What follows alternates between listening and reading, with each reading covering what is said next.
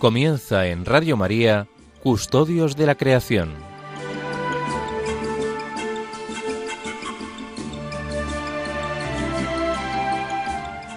Un programa dirigido por Esther Lence.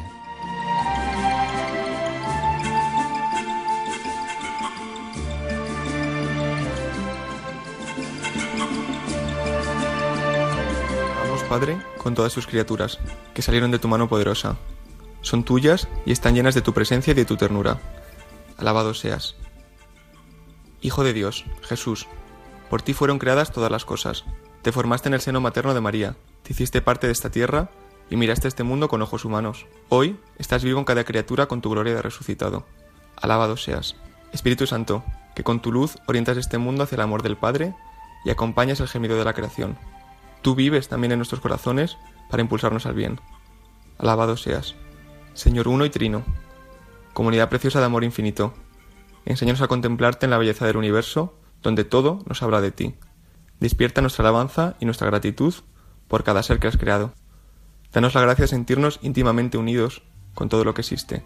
Dios de amor, muéstranos nuestro lugar en este mundo como instrumentos de tu cariño, por todos los seres de esta tierra, porque ninguno de ellos está olvidado ante ti. Ilumina a los dueños del poder y del dinero, para que se guarden del pecado de la indiferencia, amen el bien común, promuevan a los débiles y cuiden de este mundo en el que habitamos. Los pobres y la tierra están clamando, Señor, tómanos a nosotros con tu poder y tu luz para proteger toda vida, para preparar un futuro mejor, para que venga tu reino de justicia, de paz, de amor y de hermosura. Alabado seas. Amén.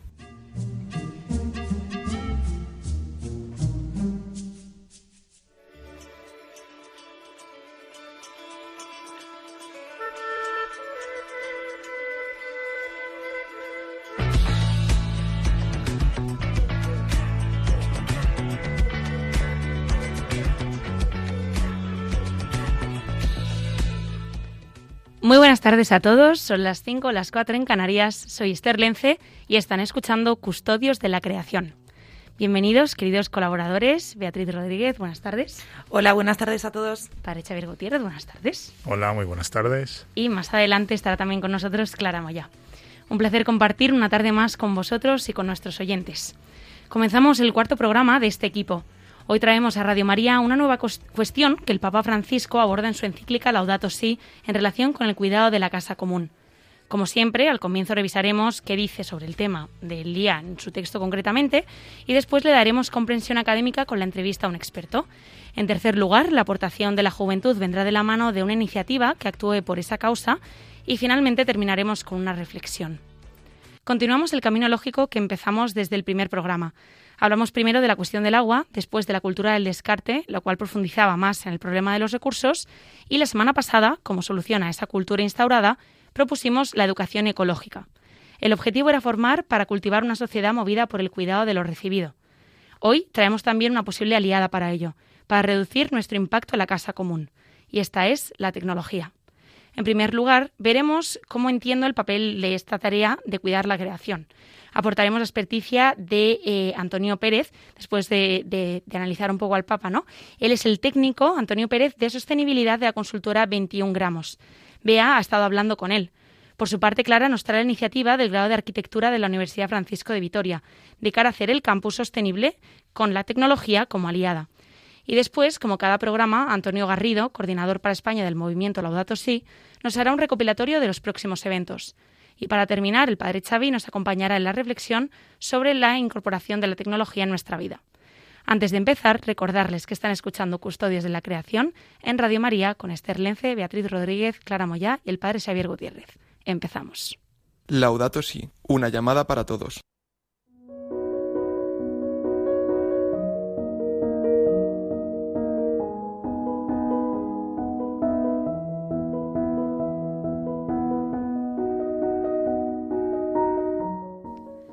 Como adelantaba hace unos minutos, nuestro tema de hoy guarda íntima relación con aquello que hemos estado hablando a lo largo de la temporada. Ante el malgasto de los recursos, hace dos programas tratamos el fenómeno que refleja esta conducta, que es la cultura del descarte. Considerando que el cambio climático es un problema integral, apostamos por que la solución también lo fuera. Por ello, en el último programa estuvimos hablando sobre la educación. recogimos el análisis del Papa, que lo reconoce como una actividad fundamental y a su vez como un gran desafío. La educación está llamada a crear conciencia y hábito, y por ello necesitamos esperar para ver los frutos que una buena educación ecológica puede traer a nuestro planeta, pero merece la pena trabajar en ello ahora mismo.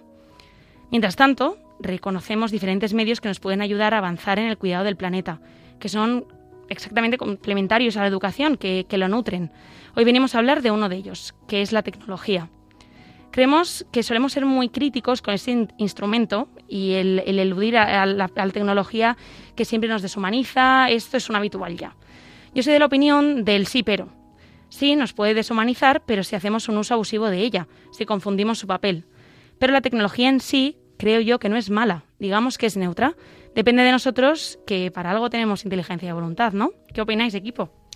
Bueno, yo creo que al final es algo que, con lo que llevamos ya muchos años eh, con ello y creo que tenemos que intercambiar un poco el papel y, convertirla en aliada, ya que vamos a vivir con ello, vamos a hacer eh, que, pues, que esa tecnología proponga y, y mejore el cuidado de la casa común.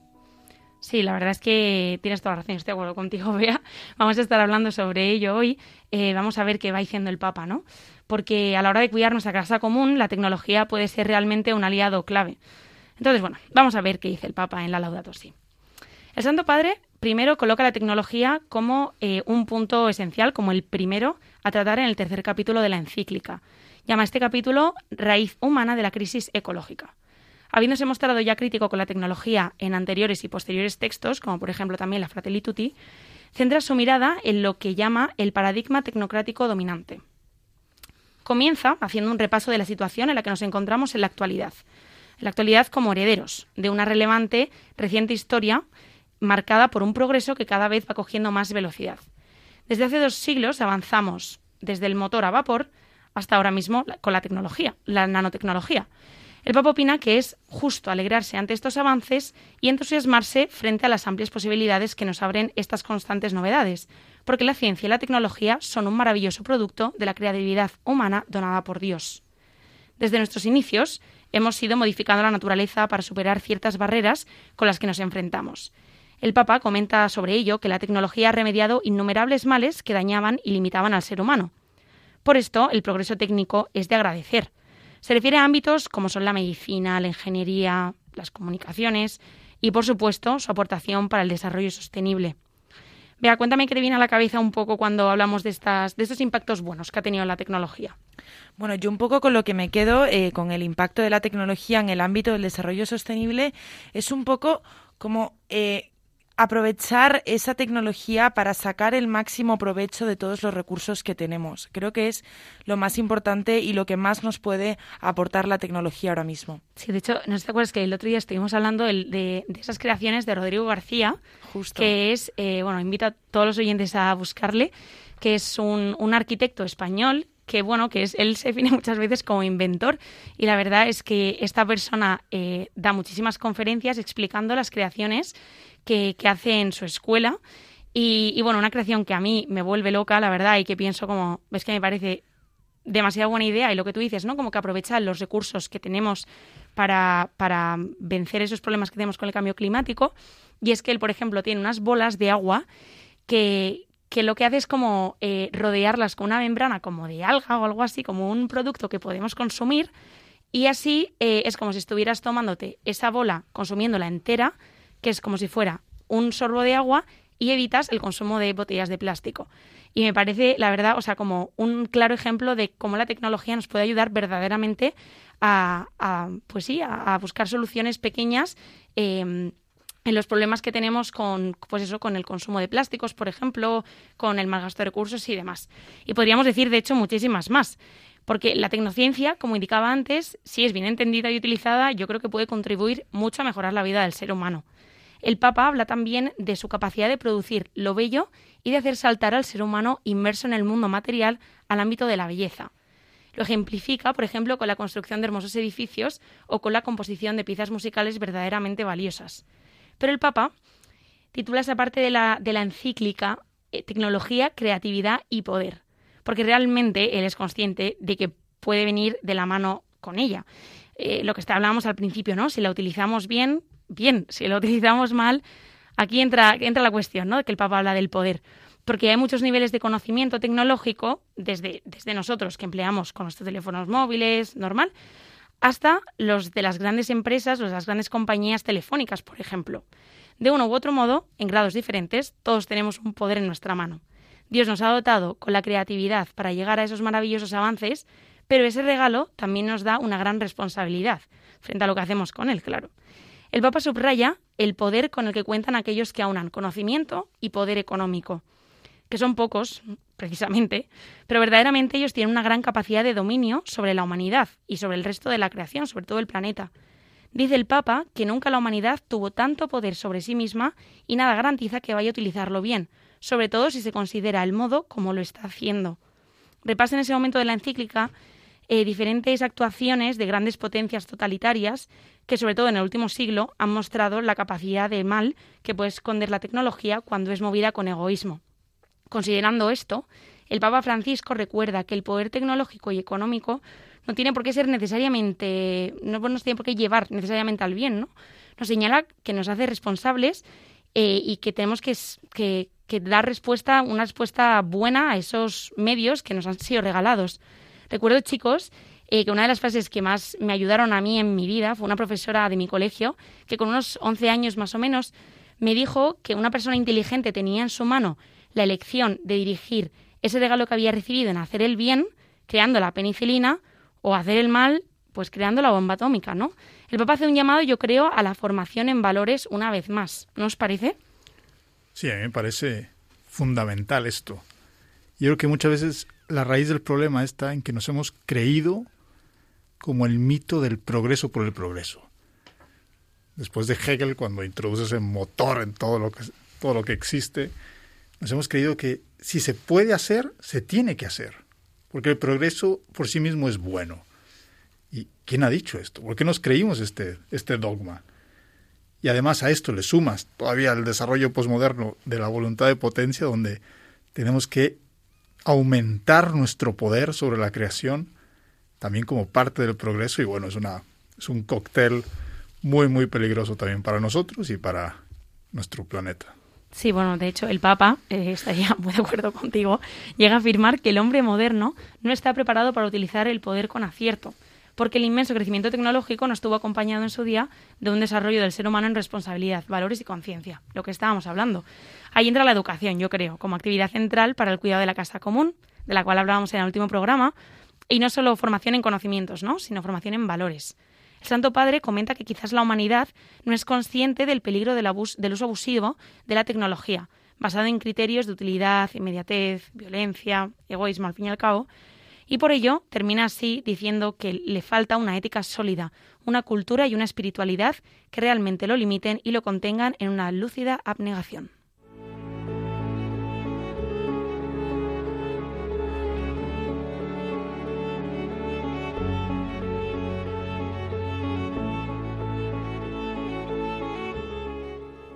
La posición del Papa es clara.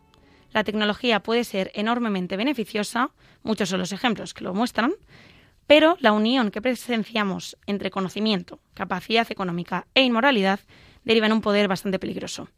La formación en valores debe ir íntimamente unida a la capacidad tecnológica para poder situarla en su lugar, para poder convertir realmente, convertirla realmente en una aliada en el cuidado de la casa común. Para continuar ahondando las posibilidades ecológicas que tiene la tecnología, me ha entrevistado a Antonio Pérez, quien es técnico de sostenibilidad de la consultora 21 gramos. Habéis hablado de la importancia actual de las llamadas tecnologías sostenibles, ¿no? Pues efectivamente, Esther, como ya adelantabas sobre el planteamiento de nuestro, padre, de nuestro Santo Padre que menciona en la encíclica Laudato Si sobre el uso de la tecnología como un gran fruto de la creatividad humana, la cual hemos recibido como un guion de Dios y que tenemos la responsabilidad de desarrollar. En esto entraremos ahora mismo con Antonio. Debemos insistir, de hecho, en el carácter misionero de la tecnología. A través de ella tenemos un alcance infinitamente mayor para el anuncio del Evangelio. Sin embargo, el Papa Francisco insiste en una de las grandes características que nos ha traído ciencias como la biotecnología, la informática o la energía nuclear, la cuestión del poder. Y así menciona, Se tiende a creer que todo incremento del poder constituye sin más un progreso, un aumento de seguridad, de utilidad, de bienestar, de energía vital, de plenitud de los valores. Y continúa. El hecho es que el hombre moderno no está preparado para utilizar el poder con acierto, porque el inmenso crecimiento tecnológico no estuvo acompañado de un desarrollo del ser humano en responsabilidad, valores y conciencia, como decías, Esther. Dentro de ese carácter misionero podemos encontrar las tecnologías sostenibles, el recurso protagonista que trataremos en esta parte del programa. Para ello hemos hablado con Antonio Pérez, especialista en sostenibilidad y tecnología. Bueno, Antonio, tal y como hemos dicho, estamos viendo que las tecnologías están tomando protagonismo en el campo de la sostenibilidad, pero para que nos podamos situar un poco, ¿cómo podemos definir las tecnologías sostenibles? Para mí son aquellas que, que, te permiten tener energía ahora y sin comprometer lo que te sin comprometer el futuro de la gente que necesite también eh, esa energía, ¿no? Entonces, ¿qué pasa? Aquí yo creo que es importante analizar muy bien el, ciclo de vida de todas las instalaciones, pues eh, aquí no es solo conseguir energía, sino cómo la consigues y qué pasa después de conseguir esa energía. Si los paneles fotovoltaicos se, pueden reciclar, si, la energía eólica también pues, se puede reciclar de alguna manera los, los, los, los molinos que se averían, o cómo también es un reto el, conseguir almacenar esta energía. Entonces, bueno, yo considero eso, que tecnología sostenible, pues aquella que te da energía ahora y en el futuro no también te la puede dar sin comprometerlos. Entonces, bueno, aquí también a lo mejor eh, por un vídeo que vi hace poco, una imagen, la, la, energía nuclear, por ejemplo, tenía bastante menos impacto por kilovatio generado que, que otras energías. Pero bueno, la energía nuclear pues tiene otro tipo de, de consideración. También hay muchos problemas a nivel social de cómo se ve la energía nuclear y sus residuos y, sus problemas, ¿no? Bueno, y siguiendo un poco la definición que nos mencionas, ¿de qué manera puede la tecnología contribuir en el campo de la sostenibilidad? Pues realmente muchas maneras. Eh, como te decía antes, em, al principio de la transición, pues tienes que, aparte de descubrir o de o de investigar sobre fuentes de energía renovables y demás, también tienes que tener un proceso de temas de eficiencia. Es decir, pues si con, mucho menos combustible puedes generar mucha más electricidad, pues también es, un, es una parte importante de, la sostenibilidad, ¿no? El sacar el máximo provecho de lo que tenemos hasta que podamos vivir, digamos, de, otro tipo de tecnologías. Entonces yo creo que, por un lado están eh, temas de, de eficiencia, ¿vale? Por otro lado está pues, todo el tema de investigación de nuevas fuentes de energía y toda la transformación que, que requieren en, en, esto. Y al final yo creo que es un, es un papel fundamental, pero no es el único. Es decir, por mucha tecnología que tengamos, si luego no cambiamos nuestro estilo de vida y nuestra forma de producir y todas estas cosas derivadas un poco de, del día a día también, eh, tanto como ciudadanos como a nivel empresas, pues es complicado que la tecnología sola nos, nos ayude a salir de esta. Bueno, destacamos algunos elementos como los coches eléctricos, la apuesta por tecnologías en la nube o la digitalización que han tenido un gran auge en los últimos años. ¿Qué retos crees que nos esperan en el ámbito de la tecnología sostenible dentro de los próximos años? En cuanto a los retos, van bastante conectados al anterior y a las dos anteriores. Por un lado, eh, temas de eficiencia, conseguir sacar el máximo partido de lo que tenemos. Por otro lado, todas las nuevas fuentes de energía y sobre todo cómo almacenarlas, ¿vale? Porque al final eh, la energía eólica, fotovoltaica, pues se puede producir durante el día pues está muy bien o cuando hay eh, viento, etcétera. Pero luego hay un problema de, de, almacenamiento de esa energía. Entonces, bueno, sé que hay proyectos que, que están utilizando el hidrógeno renovable, o, temas así de, de, ver cómo se almacenan las cosas, o bueno, también las, la, la energía hidráulica, ¿no? que, que para descargar eh, sacar agua, ¿no? Y cuando tiene un pico de baja demanda, pues eh, sube el agua para luego poder reutilizarla, ¿no? Entonces, bueno, la verdad que son retos bastante importantes y, que también, pues eso, implican a la sociedad. Es, es, ir encontrando estas soluciones a los problemas y que, y que seamos capaces pues de, desarrollar este tipo de, tecnología. Pero vamos, principalmente eso es eficiencia, eh, nuevos tipos de energía o cómo optimizarlos y almacenamiento sobre todo. Bueno, y nosotros y nuestros oyentes, como personas que hacemos uso de las tecnologías en nuestro día a día, ¿qué crees que podemos hacer para contribuir a esa sostenibilidad de la que hablamos?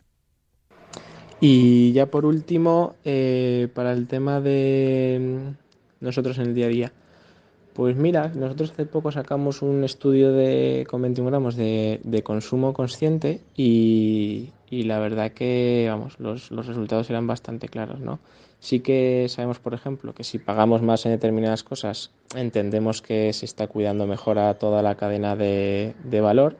Y, bueno, al final es tampoco es solo peso en el, en el ciudadano. Sí que es verdad que nosotros tenemos mucha, mucha, mucha relevancia en, en el día a día de las empresas, en qué compramos, en qué dejamos de comprar pero, pero también hay una barrera, ¿no? Y sobre todo es económica, porque pues, la gente que es más pudiente sí que se puede permitir determinados productos más caros, pero el resto de personas tampoco puede, tampoco puede hacer florituras, ¿no? En ese sentido. Entonces, claro, no solo es no, no solo ser un buen ciudadano e intentar hacerlo lo mejor posible, que también se puede hacer, pero sí que es interesante que también como ciudadanos tengas un, un criterio y una y hagas presión a, a, pues eso, a, la sociedad en general y, a las empresas para que hagan las cosas mejor, básicamente. Bueno, pues muchísimas gracias, Antonio Pérez, técnico de sostenibilidad de 21 gramos, por tu intervención y por todo lo que nos has contado. Yo me quedo sobre todo con la importancia de sacar el máximo provecho de lo que tenemos, de esa eficiencia que al final engloba gran parte de lo que consiste el cuidado de nuestra casa común así como la importancia de la investigación de nuevas fuentes de energía claves para el progreso en el campo de la sostenibilidad.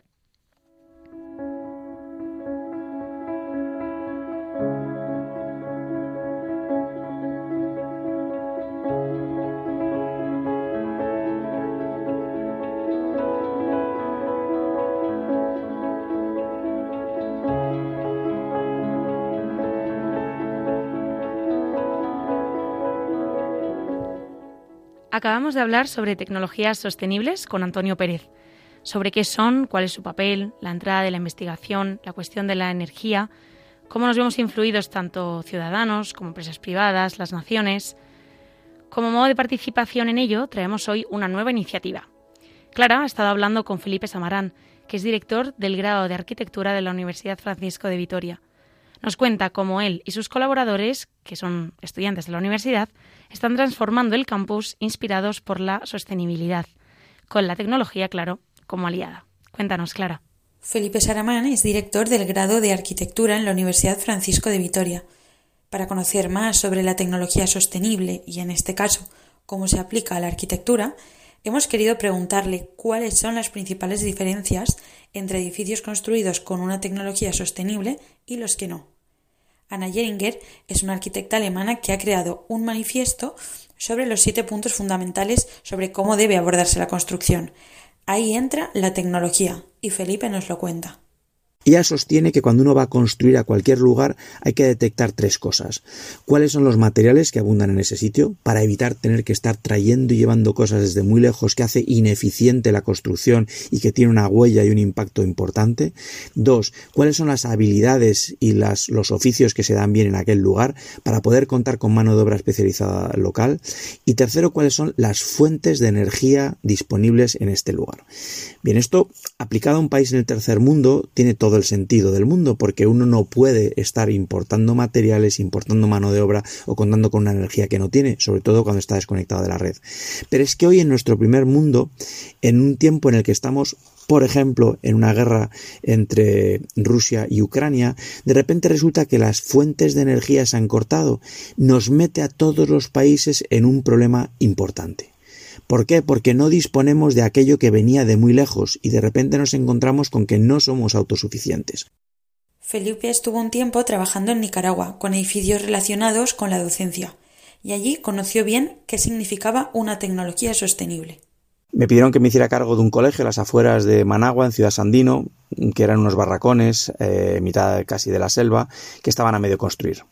Me fui allí con el constructor, le dimos fin a la obra y cuando estábamos rematando el tejado, pues ellos habitualmente protegen las chapas onduladas metálicas con las que se hacen este tipo de construcciones bastante baratas y las iban a pintar de rojo porque el rojo recuerda a las tejas de las construcciones coloniales. Yo le pregunté al constructor, oye, ¿en qué otros colores se fabrica este minio de protección? Y me dijo, bueno, lo tenemos también en negro, en blanco, en rojo o en verde.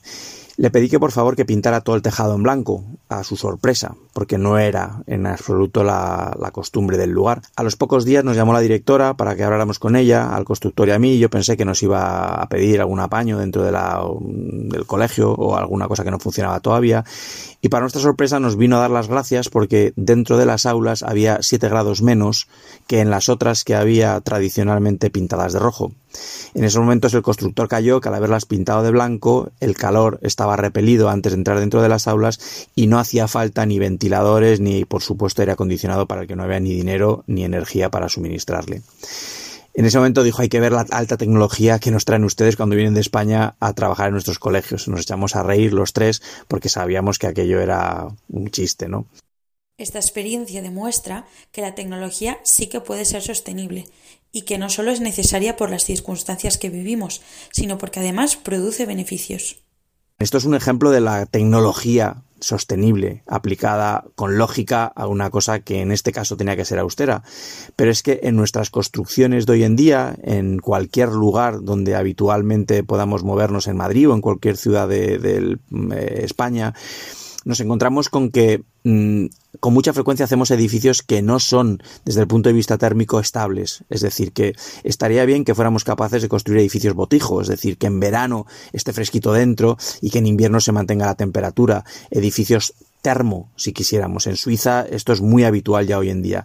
¿Qué garantiza esto? Pues que la piel es suficientemente estable al cambio de temperatura como para no necesitar calefactar en invierno o muy poco y no necesitar refrigerar en verano o muy poco.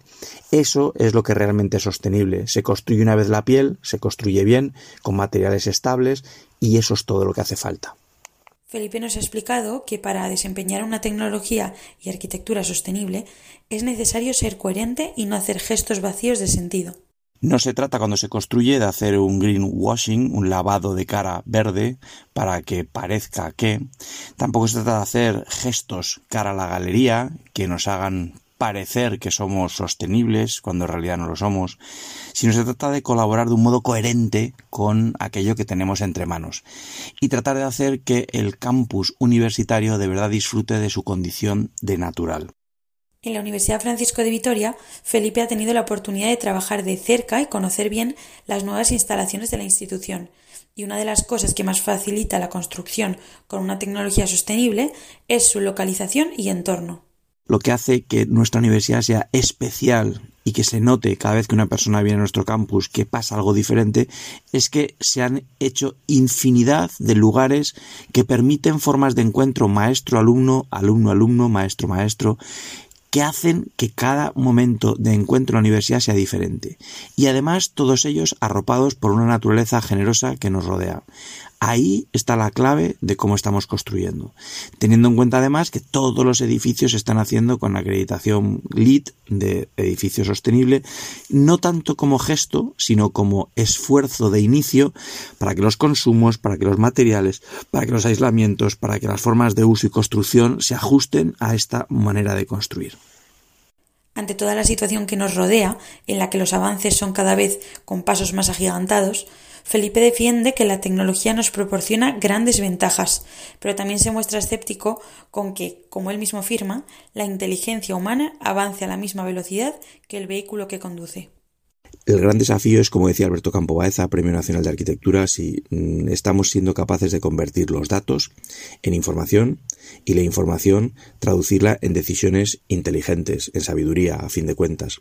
Tenemos mucha mayor capacidad de observación que antes en la historia, que esto nos puede conducir a un ahorro porque sabemos lo que viene y cómo estamos consumiendo en tiempo real, a una mayor eficiencia de los medios que utilizamos, como empleamos energías o somos capaces de abordar o acercarnos a energías limpias que antes no teníamos, somos capaces de tener un control sobre el consumo y sobre las cosas que estamos poniendo porque sabemos en cada minuto lo que estamos haciendo y consumiendo, pero esos avances innegables también nos llevan a nuevos peligros, como por ejemplo el que todos esos datos proporcionan la posibilidad de viajar sin encontrar atascos porque saben dónde estamos, pero al mismo tiempo saben dónde estamos, al mismo tiempo saben dónde hemos comprado, lo que nos hemos gastado, en qué establecimiento hemos comprado.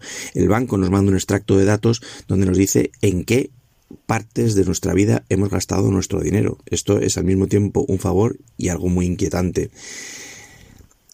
El Da Vinci, que vino para quedarse con los en los hospitales y en la sanidad, es que te puede operar una persona desde Tokio estando tú en Madrid. ¿Cómo será a partir de ahora un quirófano cuando una persona se puede colocar unas gafas 3D en su hospital de Tokio y estar operando un paciente que está en Móstoles en Madrid?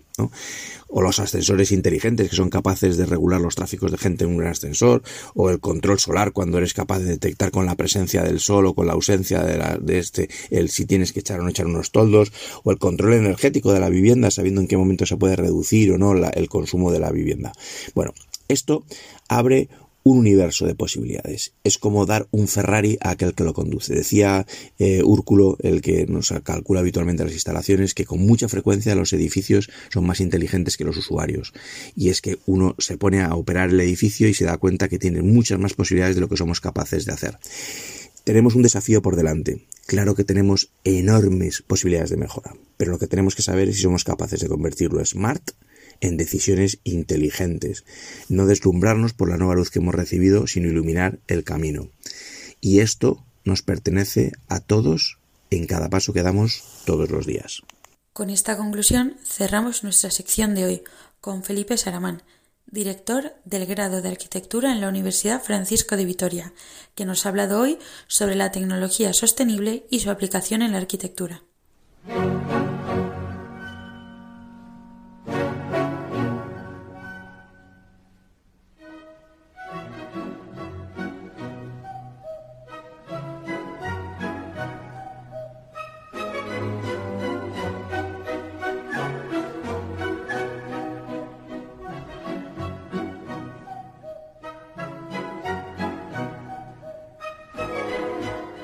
Acabamos de escuchar la iniciativa del grado de arquitectura de la Universidad Francisco de Vitoria para hacer el campus más sostenible.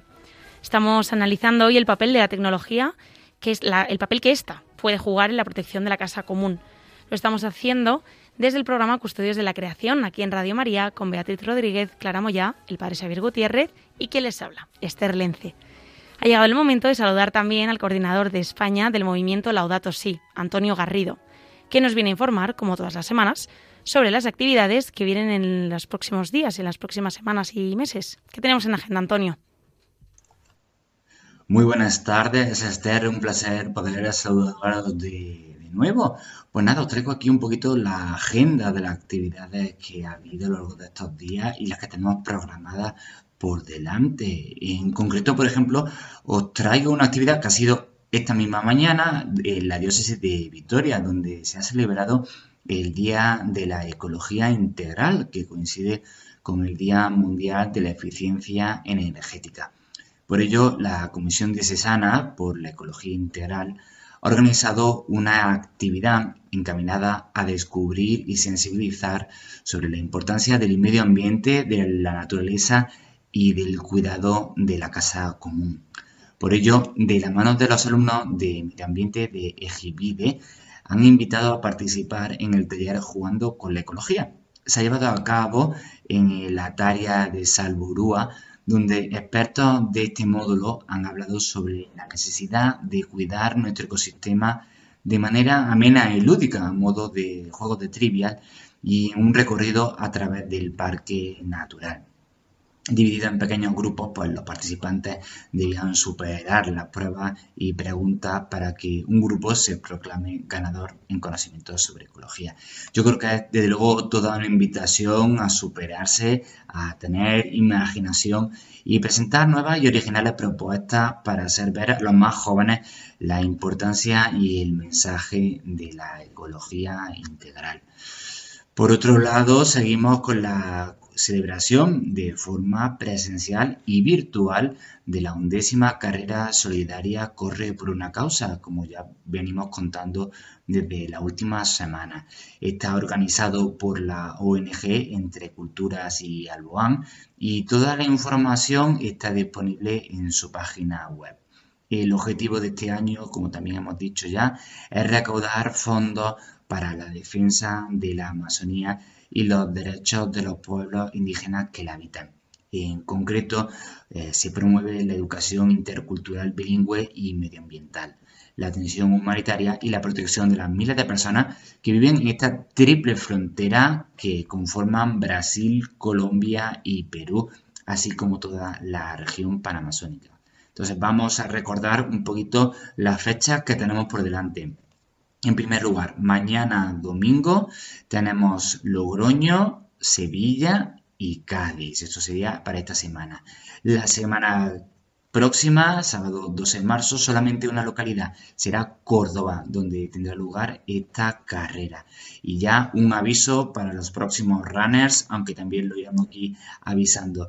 Próxima eh, carreras en nuestra agenda serán para Málaga, Barcelona, Pamplona y Ura. Así que el que quiera inscribirse, que vaya calentando y tiene toda la información, como hemos dicho, en la página web. Por otro lado, eh, también lo hemos nombrado en alguna ocasión, nuestros amigos de Zaragoza, de Chemil Nef, tienen su grupo de oración el próximo martes, día 9, en la iglesia parroquial de la presentación de la Virgen, en la capital de Zaragoza, allí a las 9 de la noche para todo aquel que quiera apuntarse a este grupo para reflexionar sobre el cuidado de nuestra casa común.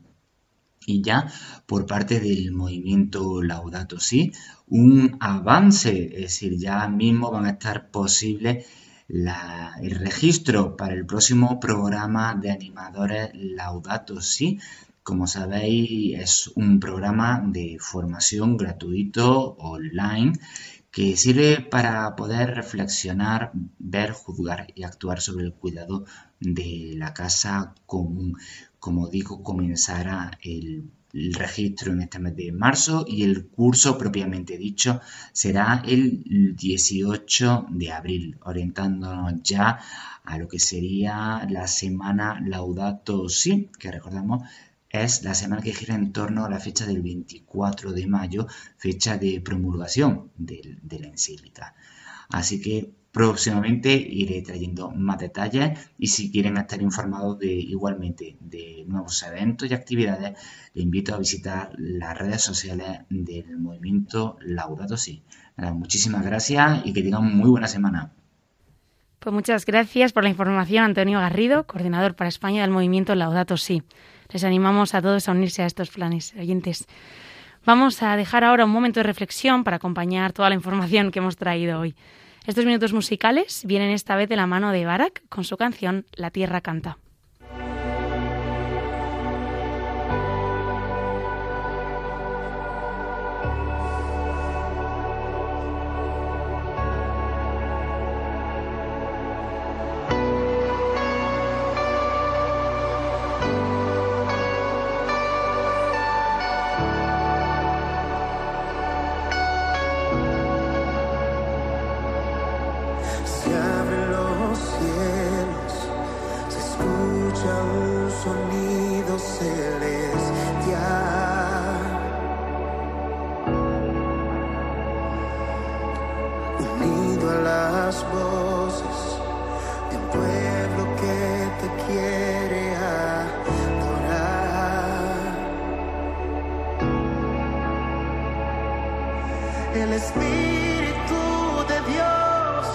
Santo.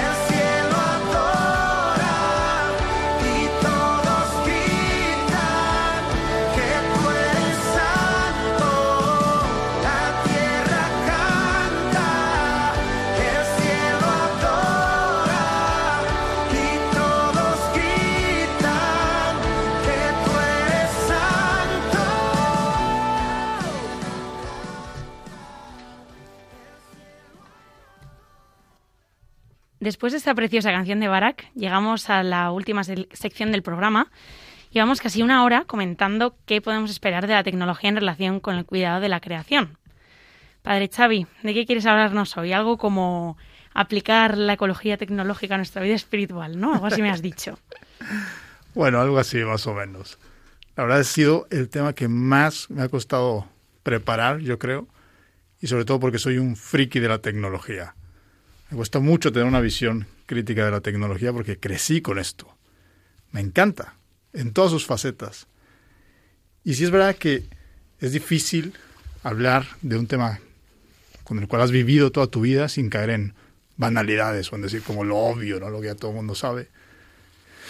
Y también he tenido siempre que combatir contra el tema de la crítica más o menos catastrófica, apocalíptica, ¿no? En cuanto surge una nueva tecnología, todo el mundo está diciendo esto es lo peor que nos ha pasado, se acabó la humanidad, pero siempre ha pasado así. imagínense, ya Platón, Platón mismo se quejaba cuando inventaron la escritura, porque decía, claro, es que se van a, van a em-, empezar a olvidar, ya no tendrán tan buena memoria como antes, porque ahora confiarán más en la tinta que en la memoria ya desde las primeras veces que se imprimió un libro, sin importar que el primer libro que se imprimió fue la Biblia, ya la gente se quejaba. Porque decían, es que claro, ahora cada quien va a tener su Biblia, caeríamos en el subjetivismo, cada quien interpretará como quiera. Pasó con la fotografía, que nos, se sentía amenazado la pintura, porque decían, entonces ahora nosotros qué? Si la fotografía ya captura la realidad, ¿qué hacemos nosotros? Y lo mismo con el cine, ese arte decadente que iba estropear el espíritu de Occidente y más recientemente con los videojuegos. Siempre hemos tenido esa visión un poco más, más crítica. Lo cual está bien, siempre y cuando no nos lleve a caer en un apocalipsis absurdo. O sea, simplemente tener conciencia de que la tecnología tiene dos partes, tecné y logos. Y si esto entra en equilibrio, yo creo que vamos por buen camino. El problema, claro, está en lo que dice Einstein, que siempre está, queda, queda guay citar a Einstein en todos lados. Dice que nuestra tecnología ha superado nuestra humanidad. Y claro, es lo que a él le preocupaba tanto. Hemos generado una especie de, sí, de Babel tecnológica, ¿no? Una soberbia que hemos tenido, que ya lo comentaba antes en el programa. Esas ganas de hacer todo simplemente para demostrar que podemos hacerlo lo cual, claro, nos ha tenido en momentos de tensión muy seria, sobre todo en periodos de la Guerra Fría. También hay una variante eh, que a mí me inquieta un poco, de verdad que cada vez que la estudio me inquieta menos, pero es todo el tema del transhumanismo que se mete también con esta tecnología, ¿no? Y aquí varios teólogos, varios profesores académicos hablan de este neonosticismo tecnocrático, muy en la línea de lo que propone el Papa Francisco. Estas ganas de salvarse a través de un conocimiento, y ese conocimiento aplicado a la técnica. O sea, estamos como generando nuestra propia salvación, encontrando respuestas en una creación nuestra como no somos capaces de leer el cosmos como antes, como hemos perdido ese sentido del asombro, esa capacidad de hacer metafísica, de hacer filosofía seria, hemos creado un nuevo cosmos para ahí encontrar respuestas. Y caso límite, y más vale que se aprenda esta palabra porque la estaréis escuchando en los próximos 20 años, el metaverso. Este nuevo cosmos que hemos creado. Quizás también buscando esas respuestas que no encontramos en este mundo, porque hemos dejado de mirar, hemos dejado de observar, hemos dejado de cuestionarnos sobre la realidad y sobre nuestro rol en la realidad. Y no pudiendo generar un diluvio universal para volver a empezar, pues hemos hecho un nuevo inicio a través de la tecnología, lo cual me llama bastante la atención. Hay un filósofo que yo sigo muy de cerca, un filósofo surcoreano que ahora es profesor en Berlín, eh, Byung-Chul Han. Bueno, se tiene, acaba de publicar un libro que se llama Las no cosas, que habla justo sobre la tecnología y sobre cómo cada vez se ha vuelto más abstracto nuestro contacto con la realidad, cada vez más desencarnado. Lo cual es muy interesante, pero me parece todavía más interesante. Tiene un libro, que es quizás de los menos famosos que tiene, que se llama Loa a la Tierra. Y es de los menos famosos que tiene porque el 80% de, de ese libro es él describiendo su jardín. Y va planta por planta y cómo la cuida y tal.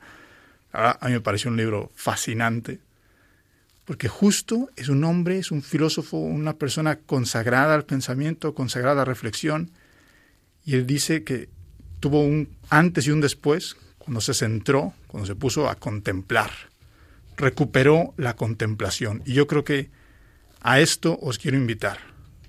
En este programa, esta sería mi, mi reflexión, volver a contemplar, que la tecnología nos ayude a eso, que no nos deshumanice, y de hecho, ahora que estamos aprovechando que estamos en cuaresma, eh, os propongo hacer un poco de minimalismo digital. Intentad, bueno, este es un libro, no, no me lo estoy inventando yo, un libro que fue un bestseller hace años, Minimalismo Digital. Este hombre propone hacer, de hecho, retiros que los hace con jóvenes de 30 días, en los cuales desinstalan todas sus aplicaciones de redes sociales, lo cual ya a más de alguno le habrá dado un infarto, un microinfarto, pero todo con la todo con el fin de ver qué es lo que realmente necesitas, qué es lo que realmente usas. Y curiosísimo, como la gente se da cuenta de que en el fondo tienen muchísimas cosas que no necesita, que le quitan tiempo, que incluso le hacen mal, que le quitan esa capacidad de contemplar. Yo creo que nos viene bien ese minimalismo digital, esa abnegación de la que tú hablabas, Esther, citando al Papa Francisco. En el final, yo creo que se trata todo de eso. Tecné y logos. No tener miedo a la tecné, no tener miedo a la tecnología, no tener miedo a los avances, siempre y cuando estén acompañados de ese logos.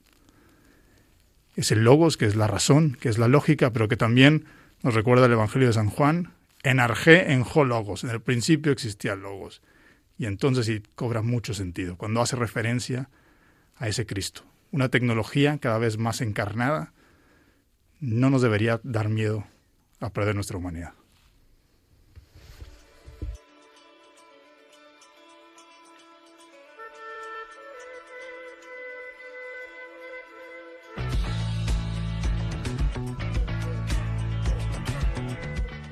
Pues finalizamos ya este rato juntos en el que hemos estado hablando sobre la tecnología en el cuidado de la casa común. Para ello, Bea entrevistado a Antonio Pérez, técnico de sostenibilidad de la consultora 21 gramos. Han hablado sobre tecnologías sostenibles, sobre aquellas que permiten tener energía ahora sin comprometer el futuro de esa energía, precisamente, y sobre cómo la eficiencia de la misma puede contribuir a una mayor sostenibilidad. Han abordado sus retos y también nuestro papel en el apoyo a la labor de las tecnologías sostenibles. Clara nos ha contado, de la mano de Felipe Samarán, director del grado de Arquitectura de la Universidad Francisco de Vitoria, la iniciativa de hacer el campus sostenible, de llenarlo de zonas verdes con la ayuda de la tecnología. Desde el movimiento Laudato Si, Antonio Garrido nos ha, contado, nos ha informado sobre las diferentes actividades que van a tener lugar los próximos días. Y para terminar, hemos reflexionado con el padre Xavi sobre la tecnología, sobre contar con ella como medio y no como fin, ser conscientes de que la tecnología nos puede ayudar a alcanzar algo mayor, pero solo si es bien entendida. Muchas gracias, como siempre, equipo. Padre Xavi, buenas tardes. Muchísimas gracias. Bea Rodríguez, buenas tardes. Buenas tardes, muchísimas gracias. Muchas gracias también a ustedes, oyentes, por escucharnos. En el próximo programa del día 19 de marzo, el equipo de custodios de la creación de nuestra compañera Lorena del Rey hablará sobre el trabajo, cómo la encíclica Laudato Si conecta y actualiza las dos dimensiones fundamentales del trabajo, que son salvaguardar lo que se nos da y cultivarlo en colaboración con Dios, cosechando el jardín que el Creador nos confía. Hasta entonces, recuerden que pueden contactar con nosotros a través del email custodios y también volver a escuchar e incluso pedir el programa en nuestra web radiomaria.es. Estimados oyentes, soy Esther Lence, me despido junto a mi equipo y les dejamos en manos del padre Nacho Figueroa con el programa Éramos tan jóvenes. Hasta la próxima semana.